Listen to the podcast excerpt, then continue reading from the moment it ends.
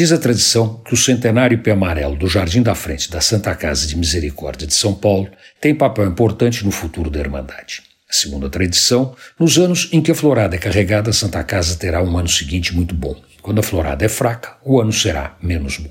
Por isso, este ano, houve um silêncio incômodo na época da florada do IP Oráculo. Primeiro, a florada demorou. Depois, quando veio, não veio forte, ao contrário, veio fraca, sem empolgação e, por isso mesmo, não empolgou os colaboradores da Irmandade. Foi como se um banho de água fria caísse na cabeça de todos os envolvidos com a gestão e recuperação da Santa Casa de São Paulo. Mas não era nada disso.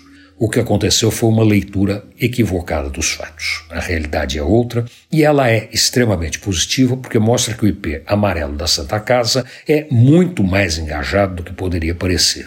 E olha que o seu engajamento é proverbial. Realmente, a florada do IP amarelo foi muito mais fraca do que a dos anos anteriores. A grande árvore não cobriu o jardim e a rua com suas folhas caindo dos galhos. Os automóveis estacionados debaixo dele não ficaram pintados de ouro. Os galhos não balançaram, as flores saudando o céu.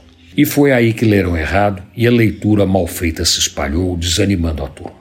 Graças a Deus, Deus sempre coloca a mão debaixo da Santa Casa de São Paulo. Alguém mais ponderado ou menos afoito analisou o cenário inteiro, fez uma leitura 360 graus e descobriu que a verdade era exatamente o oposto. O grande pé amarelo tem dois ipês menores plantados próximos a ele. O que ele fez foi, dentro de uma moderna visão ASG, delegar a florada para estas duas árvores que extrapolaram o razoável e floriram como nunca. Antônio Penteado Mendonça para a Rádio Dourado e crônicasdacidade.com.br.